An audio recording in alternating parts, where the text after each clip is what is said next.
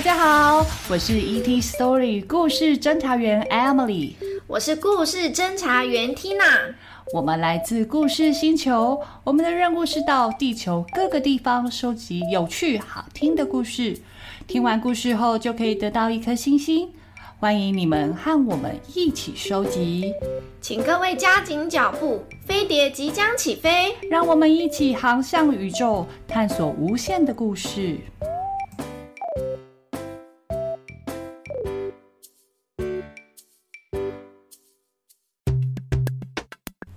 乌比啊，这里是哪里呀？好多好漂亮的鸟哦！我们今天来到了台湾的南投县草屯镇的九九峰动物乐园，这里可是亚洲最大的鸟类主题动物园哦。你可以认得出哪些鸟呢？啊，我看看，这里有鸵鸟，那里有一只红鹤，还有孔雀、大嘴鸟啊，太多了啊！还有其他好多颜色好漂亮的鸟哦，只是我都不知道它们叫什么名字。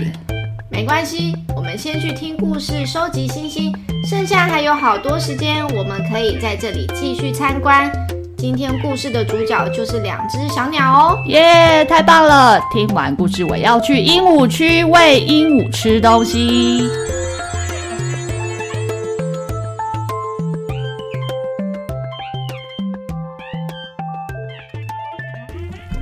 田园里有一棵大树。树上住着两只小鸟，彼得和保罗。他们正在盖自己的鸟窝。当他们各自的鸟窝都完成的时候，保罗看了彼得的鸟窝，心里暗自的想：我跟他的鸟窝哪个才是最棒的呢？接着，保罗炫耀的说：“我的鸟窝是最好用、最温暖的羽毛做的。”彼得回答。我的可是用非常坚固的葡萄藤做的。听到了彼得的回答，保罗担心自己的鸟窝不够好，于是他趁彼得离开不在的时候，他又加了泥土，让自己的鸟窝变得更坚固。当彼得回家时，保罗自豪地拍了拍翅膀，鼓起胸膛，炫耀地说。看看我的新鸟窝，我的鸟窝是最好的。这次换彼得不高兴了，他觉得加了泥土的鸟窝看起来真的比较厉害，所以彼得花了一整个晚上在改造他的鸟窝。隔天早上，当保罗早早起床，看到彼得改造后的鸟窝，他吓得下巴都快掉到地上。他看到的不是一个鸟窝，是一个小亭子。亭子的屋顶是用吸管做的，亭子底下有张摇椅，彼得正在摇椅上喝着他的果汁。彼得看到保罗，他跟保罗打了招呼，然后很自豪地说：“保罗，早安啊！你喜欢我的小亭子吗？我盖了屋顶，空间也比之前更大、更舒服，还可以放摇椅呢。”保罗听到了，非常生气。不服输的保罗拿起他的工具箱，立刻回家重新改造他的鸟窝。在一阵忙乱中，他盖好了。他的鸟窝竟然变成了一座城堡，一座有吊桥、有炮塔和大炮的城堡。彼得看到后不服气地说：“啊，你能做的只有这样啊！我再改造一个比你更好的，我的鸟屋才是最棒、最有趣的呢。”于是呢，彼得又在室内加盖了一个温泉、一间家庭电影院，和一间游戏间。室外呢，加盖了旋转木马、摩天轮和云霄飞车。保罗看到这样豪华的建筑物，惊吓得说不出话来。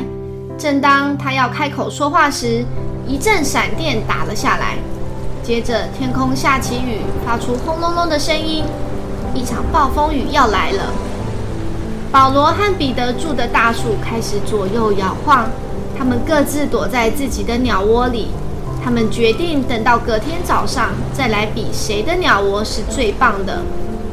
但是风越吹越大，等不到隔天早上，他们又大又重的鸟窝抵挡不住强风，被吹倒在地上裂开了，变成一团又湿又破烂的杂物和土堆。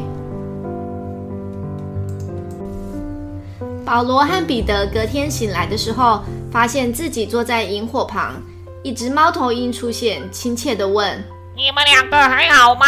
有没有舒服一点？还会不会冷？”保罗问：“发生什么事了？为什么我身上包着一条毛巾？”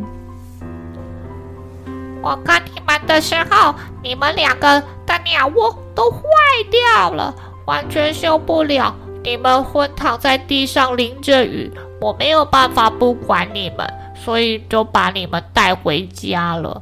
这棵大树的树干里就是我住的地方。猫头鹰一边回话，一边准备吃的和喝的给保罗和彼得。他们一边开心地靠着萤火取暖。一边唱着歌，他们两个都发现猫头鹰的家很简单，什么都没有，没有很大的空间，也没有很豪华的电影院或是游乐设施。但是这些都不影响他们现在开心的心情。这让保罗和彼得发现，很大很梦幻的鸟窝并不能带给他们真正的欢乐。过了几天，天气逐渐转好。彼得和保罗决定一起打造一个全新的鸟窝。他们把这个鸟窝盖在树干最下方、靠近地面的地方，然后门口写着大大的“欢迎”两个字。在这新的鸟窝里，他们做了好几张床和被子。猫头鹰经过了，他问：“为什么这里有这么多张床？”保罗回答说：“你晚一点就会知道了。”当天晚上又开始下起雨，强风一阵阵的吹来。一只鼹鼠从淹水的洞钻出来，一只老鼠和仓鼠也湿哒哒的爬了出来。这些小动物们的家都被大雨和强风破坏了，它们冷到颤抖的缩成一团。忽然，他们看到一道光，全部小动物朝着光跑了过去。远远的，他们看到一棵大树底下。有着“欢迎”两个字，保罗和彼得站在门口打招呼：“赶快进来啊，里面有食物，大家可以自己拿来吃。累了，里面也有床可以休息。”猫头鹰看到了保罗和彼得这么替没有家的动物们着想，很开心地说：“你们现在这个鸟窝才是最最最棒的。”